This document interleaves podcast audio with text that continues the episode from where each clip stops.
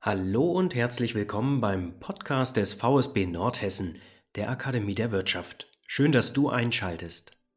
Mit diesem Podcast bist du immer up-to-date und informierst dich über wirtschaftsrelevante Themen rund um das Thema erfolgreiche Unternehmen. Es erwarten dich spannende Gäste aus Politik und Wirtschaft, echte Originale aus Nordhessen und jede Menge interessanter Themen. Dieser Podcast richtet sich an Arbeitgebende und Beschäftigte gleichermaßen. Deshalb freue ich mich, dass du einschaltest. Ich bin Johannes Förster und arbeite als Bildungscoach beim VSB. Seit 1967 unterstützen wir regionale Unternehmen mit unserem offenen Seminarangebot und beraten kostenfrei zu Weiterbildungen und Qualifizierungen. Dieser Podcast liefert dir Einblicke in verschiedene Unternehmen Nordhessens und deren Umgang mit Herausforderungen unserer Zeit. So verschaffst du dir einen Vorsprung durch Wissen und Netzwerk und lernst sympathische Persönlichkeiten kennen. Wir freuen uns, dass du regelmäßig einschalten möchtest. Abonniere uns dafür am besten in deiner Podcast-App, über die du uns gerade hörst. Nun aber viel Spaß mit der heutigen Folge.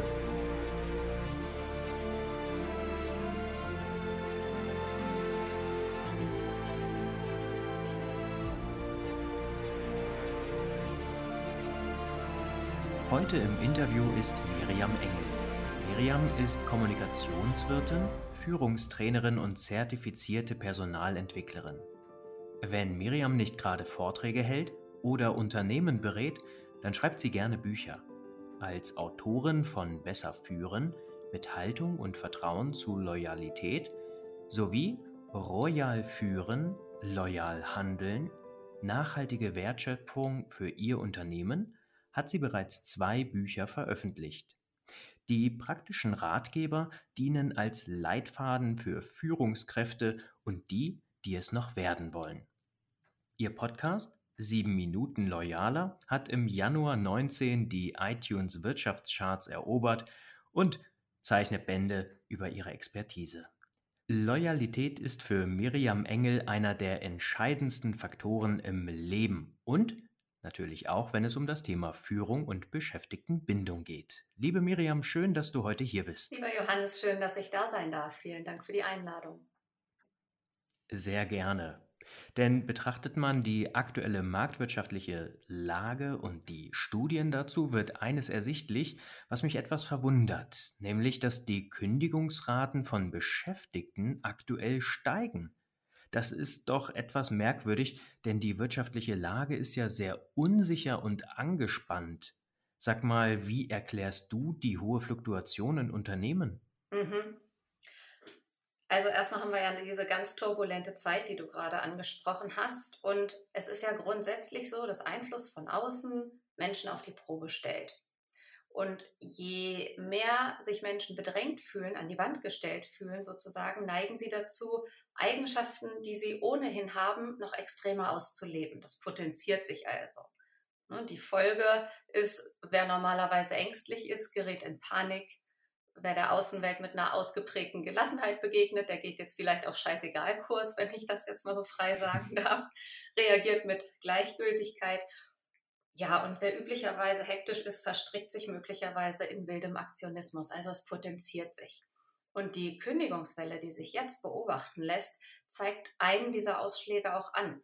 Nämlich, wenn ich das Gefühl habe, mein, Gef mein Gehalt ist sowieso nicht hoch genug, um mit den steigenden Kosten auszukommen. Wenn mir bei der Arbeit sowieso jeder äh, vormacht, beziehungsweise jeder macht, was er will, oder so, dann weiß ich nicht wenn, wenn plötzliche Entscheidungen von gestern überworfen werden und Schnee von gestern sind, wenn mein Arbeitsplatz letztendlich also sowieso nicht sicher ist, weil hm. ständig umstrukturiert wird und ständig Neuerungen kommen, dann ist es auch gleich egal. Dann kann ich auch gleich kündigen. Dann kann ich mir auch äh, einem neuen Arbeitgeber ähm, ja im Prinzip mich umbewerben. Dann ist es egal dann kann ich zum Beispiel auch meinen lange gehegten Traum der Selbstständigkeit jetzt angehen. Und dann geht es ja nicht mehr nur in Anführungsstrichen um Existenzfragen in Form von Gehaltshöhe oder Attraktivität des Arbeitsgebers. Wenn, wenn Menschen jetzt so radikal reagieren und ihre Lebensmodelle komplett in Frage stellen und unter Umständen auch komplett überwerfen, dann geht das ja nicht mehr um kleine Verhaltensänderungen, um den Änderungen eines kleinen Bausteins im Alltag, sondern um die ganze Identität. Wer bin ich? Wie will ich leben? Was tue ich mir hier eigentlich jeden Tag an? Und das wird viel stärker hinterfragt. Und diese Tendenz, die haben Menschen jetzt in den letzten zwei, drei Jahren noch mal viel stärker wahrgenommen, weil die Zeit sowieso unsicher ist, weil es sowieso niemanden gibt, der einem letztendlich Sicherheit für irgendwas geben kann, ob es der Arbeitsplatz ist, ob es ein Gehalt ist, whatever. Und dann geht es halt die Frage, ja, wer, wer bin ich, wer will ich sein, in welcher Situation befinde ich mich und what the heck, wie konnte ich in, in solche Umstände geraten, wenn das plötzlich so weit weg ist von dem Leben, das ich eigentlich leben wollte. Und diese Fragen sind total gesund. Und im, in mhm. Reifeprozess eines Lebens kommen die auch vor. Aber ja, jetzt zeigt sich, wie wenige Menschen sich tatsächlich diese Fragen vorher gestellt haben. Und das fällt jetzt alles zusammen. Okay, das heißt, wenn ich dich richtig verstehe, dann ist es so, dass im Prinzip die ganzen Ausprägungen oder die stillen Gedanken, vielleicht auch die Menschen, die innerlich schon gekündigt haben, jetzt dann einfach in Aktion treten. Und genau das, was sie eben schon länger mit sich herumgetragen haben oder was sie beschäftigt hat, dann auch nach außen bringen, sei es in Form einer Fremdbewerbung in einem anderen Unternehmen, was ja in der Regel der Arbeitsmarkt auch durchaus hergibt beziehungsweise dann die Kündigung oder eben, wie du es auch angesprochen hast, natürlich das Gründen eines eigenen Unternehmens, der Einstieg in die Selbstständigkeit oder ähnliches. Das heißt also, wenn der eigene Arbeitsplatz sowieso nicht sicher ist, dann steigt da auch ein bisschen die Risikobereitschaft und ja, die Lust auf das Abenteuer im weitesten Sinne. Ja, genau. Die Menschen fangen endlich an, ehrlich zu sich zu sein und diese wesentlichen Fragen sich für das Leben zu stellen. Und wenn sie dann da hineinfühlen, nicht denken, nicht denken, weil denken tun wir sowieso genug, sondern fühlen und das Sicherheitsgefühl stellt sich nicht ein, dann sind sie halt auch bereit, was zu ändern. Mhm. Und aus meinem eigenen Leben heraus verstehe ich diese Menschen. Ich stand 2010 nämlich aus anderen Gründen auch in so einer Situation, dass mir der Boden unter den Füßen so weggezogen wurde, gefühlt. Also ich hatte damals über Jahre schon körperliche Beschwerden und die habe ich mit Tabletten und Spritzen, mit Physiotherapie immer weiter versucht zu unterdrücken. Doch die kamen immer wieder und wurden immer stärker über Jahre. Und auf der Spurensuche nach einer Diagnose ging es gar, kaum bis gar nicht voran. Es wurden mehr und mehr Erkrankungen ausgeschlossen. Das ist ja manchmal äh, bei manchen Erkrankungen, die nicht so leicht zu diagnostizieren sind, so. Und das, dann wusste ich schon mal, was es nicht ist, aber ich wusste nicht, was es ist. Und was es war, dass mir Tag und Nacht im Prinzip in jeder Minute, mit jeder Bewegung zeigte, hier läuft was total falsch bei mir, mit meinem Körper, das wurde nicht herausgefunden. Und das war der Moment, wo ich so unsicher war. Ne? Ich hatte so Angst um mein Leben. Ich hatte Angst, dass sich mein Körper Stück für Stück selbst zerstört, weil ich so unterschiedliche Malessen auch hatte. Dann war es der Arm, dann war es die Hüfte, dann war es der Rücken. Und so, ich hatte total Angst, mir könnte keiner mehr helfen und jetzt geht alles rückwärts bergab. Und in dem Moment habe ich gehandelt wie jemand, der gerade erfährt, dass er sterben wird. So. Mhm. Also ich schrieb mir so eine Bucketlist, wirklich meine Löffelliste, was ich noch tun und erleben möchte, bevor ich den Löffel abgebe sozusagen. Und entschied mich in dem Moment, mein Leben ab sofort nach meinen Bedingungen zu leben. Also radikal, ich komme als erstes und dann kommt alles andere. Das hätte ich mir vorher nicht getraut. Ne? Und zu dieser Lebenseinstellung gehörte für mich zum Beispiel auch, mich nicht mehr fremdbestimmen zu lassen. Ich habe dann entschieden, meine eigenen Regeln zu machen und das war der Moment auch, wo ich das erste Mal im Leben richtig loyal mir selbst gegenüber war. Also dieser Loyalitätsbegriff, der begleitet mich ja bis heute. Und ja, es kamen etliche Menschen und Verpflichtungen vorher immer vor mir dran und das erste Mal habe ich mich so richtig an die erste Stelle gestellt. Und jetzt gerade, wenn ich mich so umgucke, habe ich das Gefühl, dass es vielen Menschen die ihr Leben jetzt gerade so umkrempeln und sich neu definieren und neue Rahmenbedingungen schaffen, dass es denen ähnlich geht. Das ist eine ähnliche Gefühlslage. So, wenn es sowieso egal ist, dann kann ich auch ganz radikal neu anfangen. Das nehme ich in meiner Funktion als Bildungscoach auch so wahr. Wir beraten ja zu Fort- und Weiterbildung, zu Nachqualifizierung und das Ganze kostenfrei. Und häufig haben wir dort genau diesen Fall, dass Menschen sich komplett umorientieren, sich einfach nochmal trauen, neu anzufangen, obwohl es vielleicht nicht wie Gold aussieht im Lebenslauf, sondern wie eine Art Richtungswechsel. Jetzt hast du gerade etwas gesagt, da wurde ich aus meiner eigenen Historie heraus ein bisschen hellhörig, denn du hast gesagt, du wurdest dir gegenüber loyal. Und das ist ja auch unser Thema heute. Wenn ich über den Begriff Loyalität so ein bisschen nachdenke, dann steht er für mich im Zusammenhang mit anderen Menschen gesehen, beispielsweise im Freundes- oder Familienkreis, natürlich für ich bin einer Gruppe zugehörig, ich stehe für sie ein, ich ähm, schütze sozusagen diesen Teil meiner äh, Bekanntschaft, meiner Familie vor Gefahren. In Firmen könnte das sein, dass man auch in Krisensituationen im Prinzip Zugehörigkeit hat, dass man auch durch Phasen wie durch Corona oder jetzt die Kriegssituation geht und ja, eben nicht kündigt. Doch was bedeutet denn Loyalität jetzt für dich, die sich damit Tag ein, Tag aus beschäftigt? Mhm. Loyalität geht für mich weit über dieses Vertrauensgefühl hinaus. Vertrauen wurde ja im Managementbereich schon ganz lange Jahre auch behandelt. Loyalität ist für mich letztendlich auch eine Entscheidung. Das heißt, Loyalität kann bedeuten, dass jemand seinem Arbeitgeber ein Leben lang treu bleibt. Kann gut sein, wenn er auch leistungsbereit bleibt dabei. Loyalität kann auch heißen, einen Fehler auszubügeln, den ein liebgewonnener Kollege gemacht hat oder ein geschätzter Kollege einfach unterlaufen ist, ob aus Hektik oder Überforderung und so. Also dieses Fünfe gerade sein lassen, so, weil man ihn besser kennt, das kann Loyalität sein. Das heißt, hier geht es über den Vertrauensvorschuss hinaus. Da entschließt sich jemand, vor eine andere Person zu stellen, einen Konflikt zu vermeiden oder auch Dinge zu tun, die ihm eigentlich nicht zugeordnet sind. Und dann bezieht sich Loyalität auf eine andere Person beziehungsweise auf ein ganzes Arbeitsumfeld. Zum Beispiel auch das Unternehmen, für das man arbeitet, wenn das zum gefühlten zweiten Zuhause wird. So, dann ist dieses Zugehörigkeitsgefühl so stark ausgeprägt und dann handelt es sich auch da um Loyalität. So, und bei meiner Arbeit mit Teams und Unternehmen arbeiten wir darauf hin, dass es das Prinzip der Gegenseitigkeit bewirkt, die Loyalität. Also in beide Richtungen, nicht nur einseitig. Wenn man vor 20 Jahren einen Chef gefragt hat, was stellen Sie sich unter Loyalität vor, dann kann man gut die Antwort gekriegt haben, ja, dass die Leute machen, was ich will.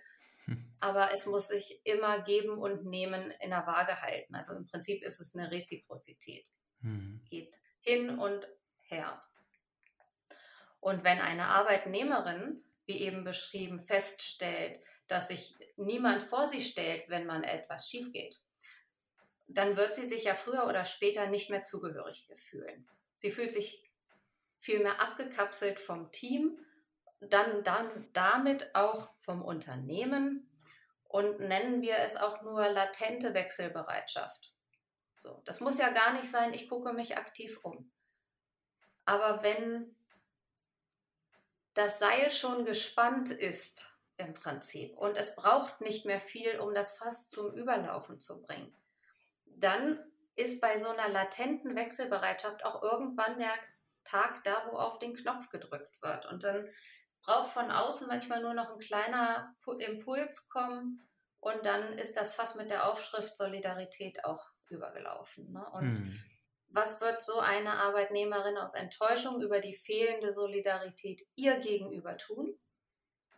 Irgendwann sagt sie, nee, jetzt komme ich. Die wird irgendwann auch sagen, jetzt stehe ich für mich selber ein. Wenn ich immer für andere, wenn ich immer Rücksicht nehme, wenn ich immer das Team in den Vordergrund stelle, oder, oder. Irgendwann bin ich ja auch dran. Und in so einem Prozess wird sie sich im Klaren darüber, was diesem illoyalen Umfeld gegenüber überhaupt noch möglich ist für sie, was sie noch bereit ist zu geben und was halt nicht mehr. Und das kann eine innere Kündigung sein, Das kann der Kündigungsschritt sein, wirklich das Papier abzugeben und zu gehen. Und gleichzeitig weiß ich aber auch aus Beobachtung und aus der Erfahrung, dass schon einige Negativfaktoren zusammenkommen müssen, bis jemand die Kündigung ausspricht. Das mhm. ist nicht mhm. nur ein Punkt. Ne? Früher hat man gesagt, man bewirbt sich bei einem Unternehmen und man kündigt dem direkten Vorgesetzten. Den Spruch kennst du bestimmt auch. Mhm. Und wenn aber jetzt in dieser Zeit so radikal äh, der Schritt gegangen wird zur Kündigung, dann ist es nicht nur ein Punkt. Also bin ich mir in 80 Prozent der Fälle sicher. So, jeder Mensch, auch, auch äh, Führungskräfte, die haben ja besondere Herausforderungen jetzt gerade. Ne? Da merke ich aber auch von vielen, dass da grundsätzlich erstmal Loyalität der Führungskraft gegenüber vorhanden ist, die sich ja auch irgendwie in der Situation zurechtfinden muss. Naja, also ich wollte sagen, es müssen mehrere Faktoren zusammenkommen, weil wir in unserer Gesellschaft ja auch einfach auf moralische Verpflichtungen gepolt sind. Das macht man nicht, man verhält sich so und hm.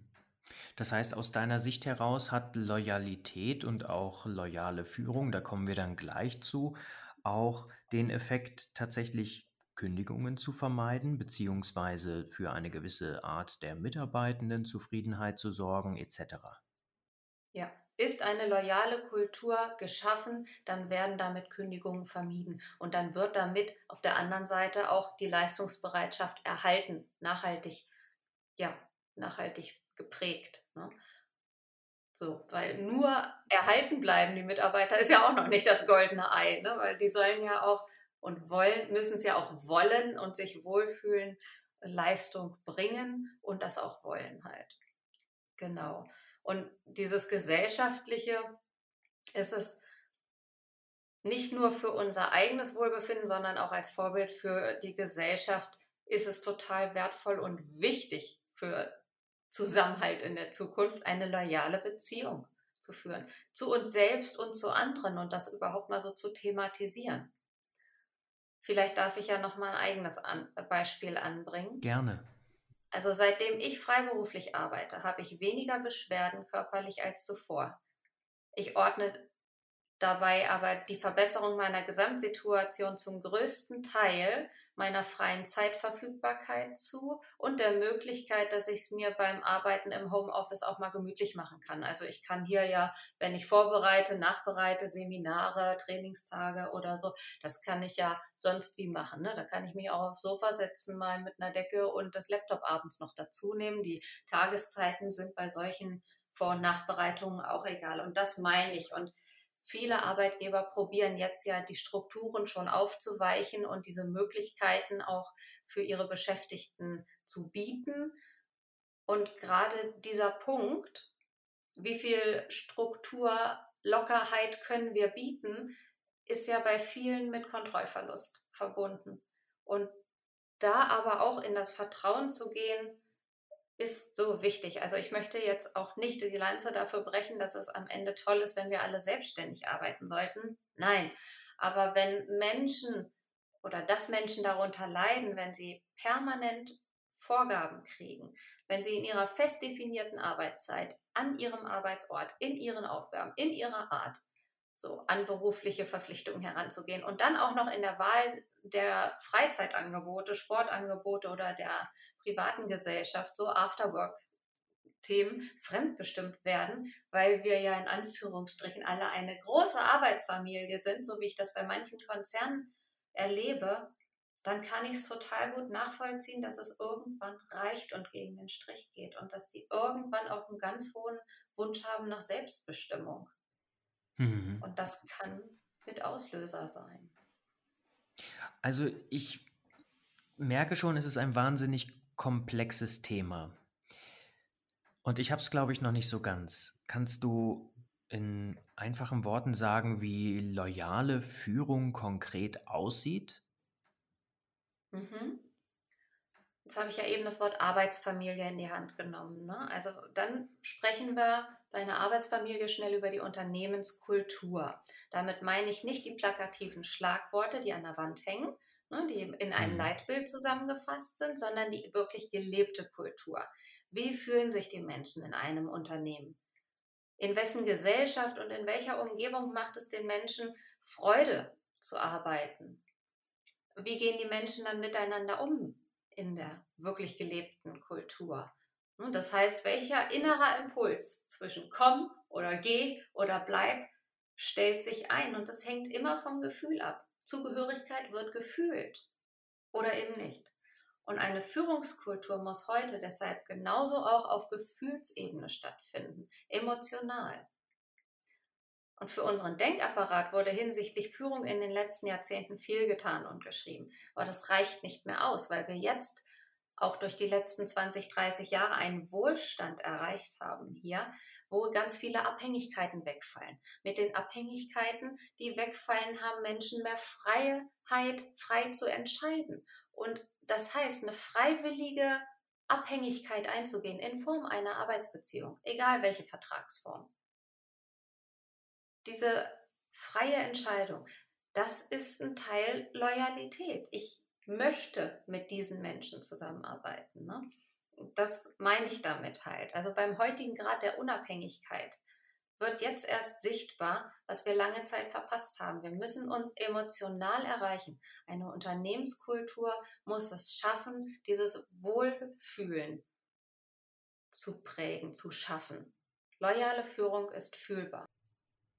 Das ist etwas, was ich hier in den Interviews immer wieder höre, dass die Unternehmenskultur so wichtig ist, dass es wichtig ist, attraktiv für die zukünftigen oder auch bestehende Arbeitnehmerinnen zu sein, dass ja ein Wir-Gefühl entsteht. Doch irgendwie tut sich da verhältnismäßig doch immer noch sehr wenig meinem Eindruck nach. Kannst du den Zuhörenden vielleicht noch einen konkreten Nutzen mit auf den Weg geben? Was haben Unternehmen denn von hoch ausgebildeten Kräften, die loyale Führung leben? Sie haben den Zusammenhalt. Wenn loyale Führung gelebt wird, dann muss man weniger erklären, weil die weil dieses Teamgefühl, das Wir-Gefühl einfach als Basis da ist. Und die Führungskraft als Vorbild und in ihrer Vorbildfunktion darf loyale Führungsstrukturen als Fundament bieten und das vorleben. Und dann stellt sich dieses Wir-Gefühl als Teamwork, als Teamgeist und Spirit ein. Das, das ist das Wichtige. Und wenn das ausbleibt von Führungskräften, das ist ja das Dumme bei der Führung, man merkt es nicht, wenn es gut läuft, aber wenn sie schlecht ausfällt oder mhm. wenn sie mhm. fehlt, dann kriegen es alle mit und dann wird groß und laut geschrien. Ne? Mhm. Und es gibt Führungskräfte, die arbeiten an sich und die gehen da auch ganz stark nach vorne und machen das super. Und andere tun sich halt schwer mit diesem Gefühlsthema. Und wenn das ausbleibt, dann beobachte ich häufig, dass da im Unternehmen, in der Belegschaft einfach so eine Art Abwarten stattfindet. So wie so ein Zielort, den man in ein Navigationssystem eingibt. Und die unausgesprochene Frage in dieser abwartenden Haltung ist, kommt da noch was von der Führung? Was passiert jetzt? Wann kommt der Auftakt, ne? Oder wann würde der Aufschlag beim Tennis kommen? So, und das wird von der Führung erwartet heute. Und es ist besser, wenn sich Führungskräfte, Führungspersönlichkeiten damit nicht so viel Zeit lassen, sondern wirklich mit einer auch emotional gehaltenen Führung Halt bieten. Denn das ist ja nichts anderes als über die Kultur diese Sicherheit, dieses Sicherheitsgefühl, da steht jemand zu mir, da steht jemand vor mir oder hinter mir, je nachdem, was ich gerade brauche, an meiner Seite und ich bin nicht allein unterwegs. Das Sicherheitsgefühl brauchen wir heute nicht mehr mit Strukturen beantworten, weil die sind da, sondern wir müssen es mit dem Teamgefühl, mit der Kultur und mit der Führung beantworten. Die Führung ist der Weg zur Kultur. Indem es vorgelebt wird, verstanden wird und, so wie du es gerade auch schon sagtest, gefühlt wird. Und mhm. ich glaube, dass sich tatsächlich dort sehr viele Männer auch insbesondere sehr schwer tun, im Prinzip diese emotionale Ebene mit in das Führungsverhalten mit zu integrieren. Ich erinnere mich an ein spannendes Interview mit Nora Ast hier in unserer Reihe. Dort ging es um Female Leadership und ähm, welche Vorteile denn im Prinzip eine vermehrt weibliche Führung denn mit sich bringt. Und tatsächlich wirkt mhm. sich auch das ja umsatzsteigernd aus, die Teamqualität steigt etc. Und das spielt da jetzt, glaube ich, auch so ein bisschen mit rein. Ne? Also viele. Aspekte der eigenen Persönlichkeit einfach in die Führungskultur und damit ja auch als, kleine, als kleinen Baustein in die Unternehmenskultur mit zu integrieren. Ja, total. Also dieses, die Emotionalität wird ja viel der Frau zugesprochen und grundsätzlich diese Fürsorgegedanke auch in die Führung zu bringen, das halte ich tendenziell auch für weiblich. Ich kenne allerdings ganz viele Männer, die da auch auf ihrem Weg sind und, und der neue Mann in Anführungsstrichen, der kann das alles auch und der will das auch und der geht Schritt für Schritt auch in die Richtung. Ne? Also Führung wirklich auf rationaler und auf emotionaler Ebene auszuführen. Genau, und Menschen werden sich halt heute immer klarer über ihre eigenen Werte. Das führt zum Beispiel zur Kündigungswelle. Die wollen nach ihren Werten mehr leben. Und das führt auch zu einer Erwartungshaltung gegenüber den Führungskräften. Und die Unternehmenswerte müssen eine Antwort darauf geben, warum ein Mensch bei diesem Unternehmen und nicht bei einem anderen arbeitet. Mhm. Das heißt, die gelebte Kultur muss auf den Unternehmenswerten aufbauen. Und das macht es dann, die Kultur macht das Unternehmen dann für die Beschäftigten erlebbar durch diese Werte. Und ja, das muss, das muss halt am besten in einer eigenen internen Kultur noch individualisiert werden. Was meine ich damit? Nachhaltigkeit ist so ein Schlagwort, was wir gerade ganz viel hören, ne? Energiewende, Klimaschutz und was weiß ich, Nachhaltigkeit kann ein Unternehmen auch gut als Wert benutzen, aber jeder könnte sich jetzt unter Nachhaltigkeit was anderes vorstellen. In einer einen Firma bedeutet Nachhaltigkeit, den Papiermüll getrennt zu entsorgen und andere Firmen erschaffen sich eine komplett autarke Energieversorgung in ihren Büros. So oder statten sich mit nachhaltig angefertigten Büromöbeln aus oder oder Nachhaltigkeit, mhm. was heißt es denn konkret? Und das ist auch wieder ein, ein Teamerlebnis.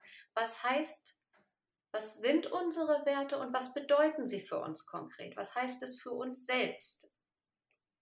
Und dann, gerade in der Personalbindung, aber auch Gewinnung, ist es wichtig, Werteparallelen aufzutun. Also welche Werte bringt die Unternehmensphilosophie schon mit, die ein potenzieller Kandidat, eine Bewerberin, ein Bewerber auch im Privatleben für sich als wichtig erachtet und lebt? Und mhm. diese Wertegemeinschaft, das, das ist im Prinzip die Brücke, die zueinander führt. Das sind die Werte. Ich glaube, dass verschiedene Dinge jetzt klar geworden sind. Loyale Führung bedeutet zum einen, dass mit verschiedenen Elementen geführt werden darf. Zum einen natürlich der Ratio, wie das auch schon in der Vergangenheit der Fall war, aber dass die emotionale Komponente jetzt ebenfalls mit dazukommt.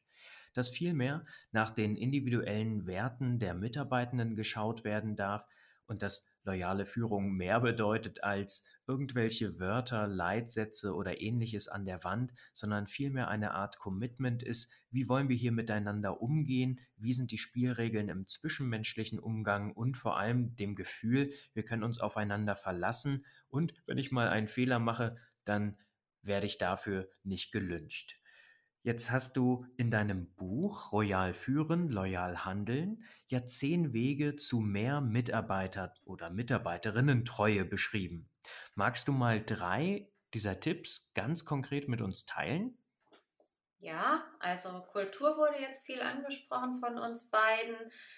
Die Zuhörerinnen und Zuhörer dürfen sich gern einmal fragen, wenn sie in der Führungsrolle sind, welche Kultur im Unternehmen wirklich gelebt wird und welche Werte dahinter stehen. Sind das dieselben, die auch in der Philosophie oder auf der Website äh, geteilt werden mit der Öffentlichkeit? Deckt sich das und wie wird es intern gefühlt und erlebt? Das wäre so der erste Punkt, mal so eine Ist-Situation überhaupt ja, darzustellen. Mhm. Und ähm, wenn unsere HörerInnen jetzt auch selbst in der Führungsrolle sind, dann vielleicht auch der zweite Tipp, gib deinen Mitarbeitenden von der organisatorischen Seite her so viele Freiheiten für ihre Aufgabenbewältigung wie möglich, weil jede und jeder am besten weiß, wann, wo, wie und so er oder sie gut und produktiv arbeiten kann. Mhm. Und was ich ja im Prinzip mit der ganzen, mit dem ganzen Interview aussagen möchte, ist, hol das Gefühl wieder rein. Nicht vor der Tür ablegen wie früher und ähm, Privatleben draußen lassen, sondern Führung ist fühlbar, das darf gefühlt werden und das heißt auch Wertschätzung zeigen und Interesse zeigen für das Gefühlsleben der Leute. Und ja, da könnte ich jetzt auch schon wieder total lange ausholen, aber in verschiedenen Lebenssituationen sind verschiedene Werte wichtiger. Ne? Also bei, bei einer jungen Familie eines Mitarbeitenden ist Sicherheit und, und äh, ja, Zuverlässigkeit sind feste Werte, weil der, der oder die natürlich auch diese familiäre Fürsorge tragen möchte. So, und deshalb, wie geht es Ihnen den Mitarbeitenden im, auch vom Gefühl her, was geht in ihnen vor, welche Sorgen tragen sie mit sich herum und so. Und oft ist es so, da möchte ich auch wirklich ermutigen, dass durch ganz kleine Änderungen viel bewirkt werden kann. So viel, dass wertvolle Beschäftigte wieder konzentriert arbeiten können. Und darum geht es ja am Ende. Und wenn der Preis für Leistungsfähigkeit und Leistungsbereitschaft ist, auf einer guten emotionalen Ebene eine Beziehung, eine Arbeitsbeziehung miteinander zu führen, als Team, als große Gruppe, dann ist es, finde ich, ein, ein kleiner Preis für sehr, sehr viel mehr nachhaltigen Wert. Hm. Und mehr dazu auch gerne in meinen Büchern, ja. Okay, ja, ich habe schon reingelesen und finde die auf jeden Fall sehr spannend. Viele Schaubilder und Erklärungen.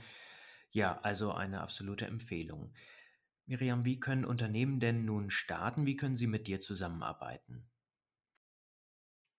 Wer im Unternehmen wirklich eine kulturelle Veränderung bewirken möchte, tut gut daran, Teamtage dafür einzurichten und sich gemeinsam das große Ganze anzuschauen, an der gemeinsamen Vision, den Werten und der internen Kommunikation zu arbeiten. Und wer für sich selbst mehr Klarheit über Führungs- und Kommunikationsstile schaffen möchte, den begleite ich auch gerne im Einzelmentoring. Das biete ich auch an. So, und das Thema Führung an sich ist natürlich auch qualifizierbar. Also wenn sich jetzt eine Hörerin oder ein Hörer sagt, wie kriege ich dann beides gut zusammen, die rationale und die emotionale Seite, dann gibt es ja ganz ausschließlich und exklusiv nur bei Loyal Works die Qualifizierung loyale Führung mit IHK-Abschluss und die neuen Termine für 23 sind jetzt auch schon auf der Website loyalworks.de. Die ich natürlich gerne in den Show Notes verlinke. Miriam, vielen Dank für deine Zeit und vor allem die hier eingebrachte Expertise. Unsere kurze Folgen erlauben ja immer nur einen groben Einblick in die Thematik. Aber da du ja auch einen Podcast hast, lade ich natürlich alle Zuhörenden ein, auch im 7 Minuten Loyaler vorbeizuschauen, um das Wissen rund um das Thema noch weiter zu vertiefen. Denn das lohnt sich, insbesondere für Führende. Danke, dass du hier warst und in diesem Sinne wünsche ich dir jetzt noch einen schönen Tag. Vielen herzlichen Dank, Johannes, und bis bald. Bis bald, ciao. Und wenn du dich für Fort- und Weiterbildung interessierst, auch hinsichtlich loyaler Führung, dann beraten wir als Bildungscoaches natürlich gerne und stielen die Aus- oder Weiterbildung für dich gerne ein. In diesem Sinne, kontaktiere uns als Bildungscoaches, wir beraten dich kostenfrei zu diversen Themen am Fort- und Weiterbildungsmarkt.